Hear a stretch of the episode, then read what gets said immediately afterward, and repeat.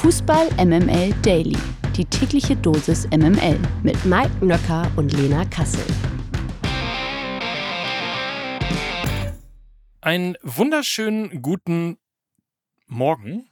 Ich zögere hier gerade, weil ich will nichts Falsches machen. Das habe ich ja diese Woche schon mit der Spielvereinigung Bayreuth. Und jetzt steht in meinem Skript Montag, der 31. Januar. Das ist natürlich totaler Quatsch. Das habe ich selber gemerkt. Das habe sogar ich gemerkt. Es ist Mittwoch, Freunde. Und zwar der 31. Januar. Und das hier ist Fußball MML Daily. Und das wird eine ganz, ganz besondere äh, Sendung, denn äh, wir machen technische Tricks, die sich gewaschen haben. Wir schalten nachher zu uns selber. Das wird der absolute Knaller. Deswegen nix wie rein in die gute Stube. Guten Morgen, Lena Kassel. Guten Morgen, Mike Nöcker. Und nicht nur, dass der 31. Januar eine gute, gute, sehr gute Nachricht, das heißt, dass der Januar so gut wie vorbei ist. Es ist eine sehr gute Nachricht, das will ich nochmal betonen. Eine weitere gute Nachricht gibt es aber auch am heutigen Tage, zumindest in der Vorausschau auf den morgigen Tag. Das Transferfenster schließt nämlich genau heute Nacht und das ist, finde ich, gemessen an der Nachrichtenlage in den letzten Wochen, wo wir zahlreiche Gerüchte hatten, die allesamt nicht zustande gekommen sind, eine sehr gute Nachricht für Fußball Deutschland. Das finde ich auch. Ich finde es auch super, äh, weil äh, dann ist auch heute Nacht ist dann tatsächlich Schicht. Dann kann niemand mehr wechseln, auch du nicht mehr zum Beispiel jetzt zu Copa TS oder irgendwie sowas. Das wird nicht passieren, mein Freund. Okay, dann Okay. beruhigt. Gut. So, wollen wir dieses äh, wahnsinnige Experiment jetzt mal wagen? Wir schalten jetzt mal zu uns selber. Mal gucken, ob wir, ob wir das hinbekommen. Pokalgesetze. Gestern war natürlich das erste Viertelfinale. Der FC St. Pauli spielte im DFB-Pokal gegen Fortuna Düsseldorf. Wollen wir mal schauen, ob die Leitung steht? Ja, lass mal gucken, ob. Ähm, komm, wir machen es einfach mal jetzt so ganz experimentell, was ganz Neues. Du moderierst dich jetzt einfach mal selber an. Hm? Schauen wir Ja. mal. Dann äh, probieren wir das mal aus, ob das funktioniert. Technisch eine totale Herausforderung, aber hier auf jeden Fall in den angeschlossenen Funkhäusern rufe ich Mike Nöcker am Millantor. Hallo, äh, kannst du mich hören, Mike?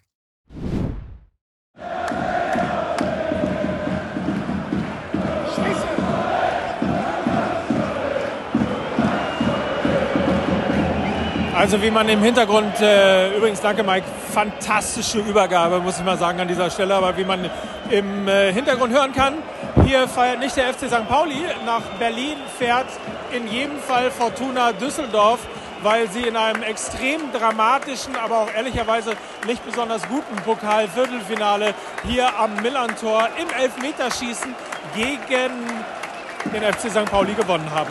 Und dabei war doch alles eigentlich irgendwie auf DFB-Pokal-Wunder eingestellt.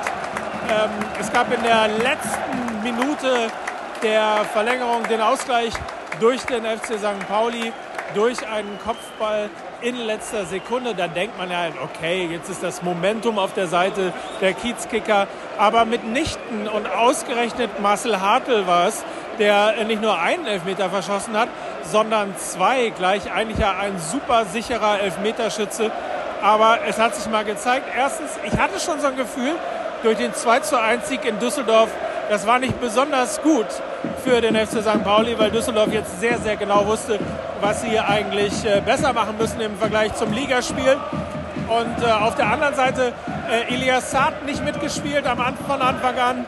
Und auch Saliakas, es waren ein paar Umstellungen, ähm, die dem FC St. Pauli nicht besonders gut getan haben. Und zum ersten Mal in dieser Saison fehlte diese absolute Überlegenheit, die den Verein äh, eben in den letzten Spielen ausgezeichnet hat, den sie ungeschlagen hier äh, in das Jahr hat gehen lassen und äh, natürlich auch in die, in die Saison ungeschlagen hier hat zurückgelassen. Heute halt nicht. Heute halt nicht der FC St. Pauli.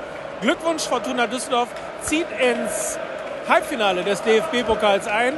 Am Ende glücklich, aber am Ende irgendwie auch verdient, ähm, weil St. Pauli nie über 90 Minuten, über 120 Minuten und schon gar nicht im Elfmeterschießen seine Stärken ausspielen konnte. Und damit zurück vom Millantor zu euch ins Studio, Mike und Lena.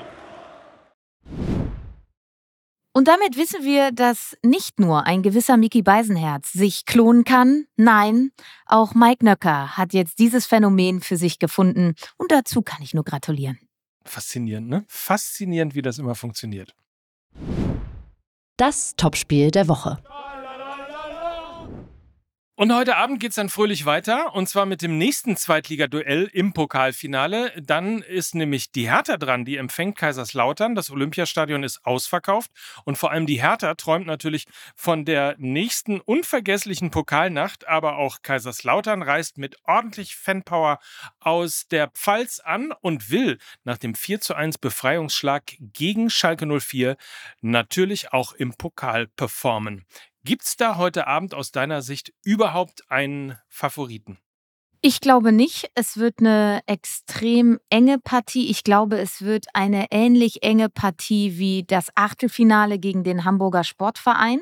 Und eine gute Nachricht, glaube ich, aus Herr Hertaner und Herr Hertanerinnen Sicht ist die Personalie Fabian Reese, der eben Man of the Match in diesem Achtelfinale gegen den HSV ja war mit seinen zwei Treffern. Und er hat es ja überhaupt erst möglich gemacht, dass dieses Elfmeterschießen dann zustande kam. Und er soll wohl im Kader stehen heute Abend. Es wird wohl nicht für die Startelf reichen, aber ein Fabian Reese braucht meistens auch nur ein paar Minuten, um eine komplette Mannschaft anzuzünden. Er ist ein absoluter Unterschiedsspieler. Das heißt, er wird natürlich auch in der Kabine mit dabei sein. Er wird beim Aufwärmen mit dabei sein. Und wenn man so ein bisschen den Worten der Pressekonferenz gelauscht hat, dann ist es wirklich so, dass sich die Körpersprache bei seinen Mitspielern verändert, wenn er im Raum ist. Und das ist, glaube ich, eine Gabe, die ganz, ganz wenige Spieler haben. Und dafür brauchst du dann auch gar nicht von Anfang an mit auf dem Platz stehen, sondern wenn du in der ganzen Matchvorbereitung schon am Start bist, die Trainingswoche davor wird eine andere sein, wenn so ein Spieler plötzlich wieder im Teamtraining ist und so weiter und so fort. Also das schon mal eine absolute Top-Nachricht für Hertha. Und auch Florian Niederlechner ist wieder fit, beziehungsweise ist spielberechtigt, weil er war ja jüngst gesperrt worden wegen einer roten Karte, konnte bei Wien Wiesbaden nicht mitwirken, hat ja auf so einer Zehnerposition gespielt, hinter der Spitze Tabakovic. Das hat ihm sehr gut gestanden. Ist ja, glaube ich, Nummer zwei in der Topscorerliste bei der Hertha. Also zwei Personalien werden wohl heute Abend, zwei wichtige Personalien werden heute Abend wieder bei Blau-Weiß mit dabei sein. Und ich glaube, für alle, die dann eventuell auch sagen, um Gottes Willen, jetzt hat man am Samstag irgendwie gegen Wiesbaden den Aufsteiger verloren und das nach wirklich zehn Pflichtspielen in Folge, wo man eben nicht verloren hatte. Jetzt wieder eine Niederlage, schlechtes Oben für den Pokal.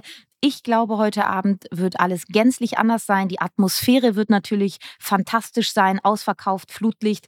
Die zwei absoluten Leistungsträger mit Riese und Niederlechner werden wieder mit dabei sein. Und von daher glaube ich, wird das ein, ähm, ein sehr, sehr, sehr spannendes Viertelfinale, wo man den Ausgang überhaupt nicht prophezeien kann.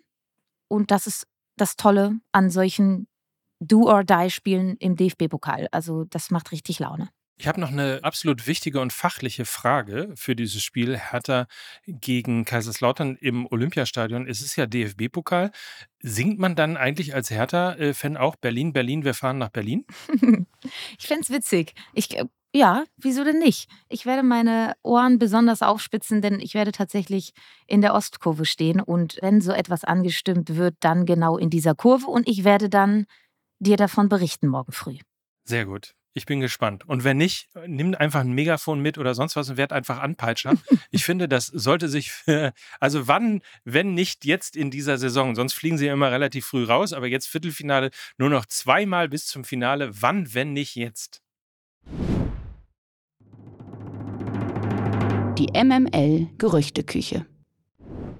Bayer Leverkusen beschäftigt sich kurz vor dem Schließen des Wintertransferfensters angeblich mit Marco Asensio. Viele kennen den Spanier sicher noch von Real Madrid oder auch von Real Mallorca. Seit Sommer steht er allerdings bei Paris Saint-Germain unter Vertrag und dort spielt er wiederum kaum eine Rolle. Deshalb ist Asensio bereit, PSG bis zum Abend zu verlassen. Laut Sky hat sich Leverkusen intern über den Linksaußen ausgetauscht.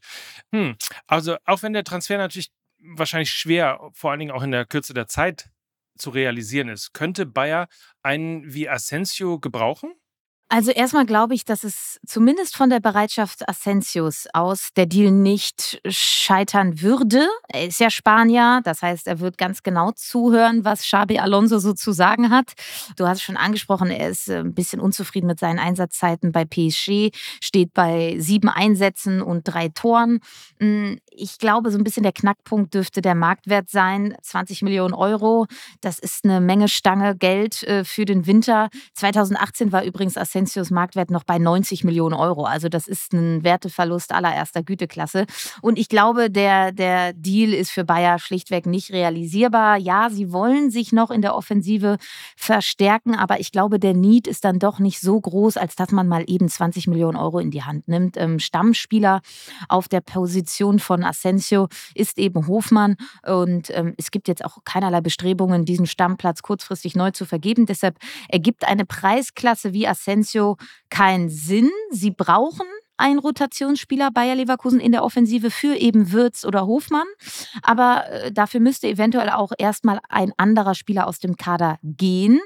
Ich denke da an eine Laie von Adam Lojek oder so. Und ich glaube, sie bräuchten dann aber einen Rotationsspieler, der keine 20 Millionen Euro kostet. Und ja, Vereinsintern wurde über Asensio gesprochen, aber es gab noch gar keine Gespräche in irgendeiner Form mit PSG. Und äh, grundsätzlich ist Rolfes auch nach der Neuausrichtung mit dem bestehenden Kader zufrieden. Das hat er zumindest jüngst im Transfermarkt-Interview erzählt. Ähm, er sagt, es müsse, wenn überhaupt, ein Spieler sein, der uns für die Rückserie sportliche Möglichkeiten gibt, aber gleichzeitig auch den Team-Spirit mitbefeuert und nicht konterkariert. Wir schauen genau hin, werden sicher niemanden aus aktionistischen Gründen verpflichten. Und ähm, das halte ich auch für sehr vernünftig. Und von daher, äh, ja, glaube ich nicht, dass Asensio zu Bayer Leverkusen wechseln wird.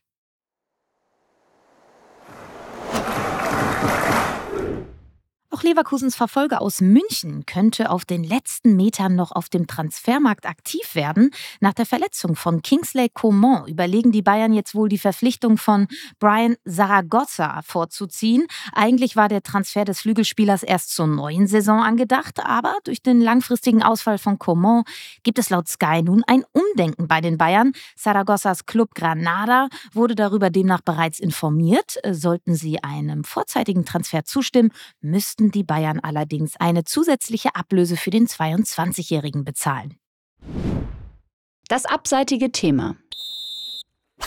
Bleiben wir noch kurz bei den Bayern, denn der FCB hat seine Pläne für ein Gedenken an Franz Beckenbauer offenbar konkretisiert. Laut Vorstandschef Jan Christian Dresen sind sowohl ein Denkmal als auch die Umbenennung einer Straße angedacht.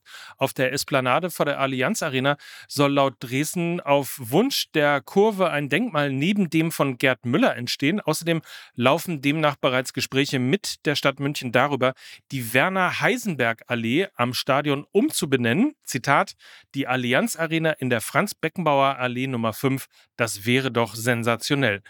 Da hat er recht, oder? Ja, da hat er recht. Also wenn ein Fußballspieler in Deutschland eine Würdigung in Form einer Straße ja, verdient hat, dann ist es, glaube ich, wirklich Franz Beckenbauer. Und ähm, das wäre eine runde Geschichte. Da kommt irgendwie zusammen, was zusammengehört. Und von daher, ich, ich mag sowas. Ich finde sowas schön.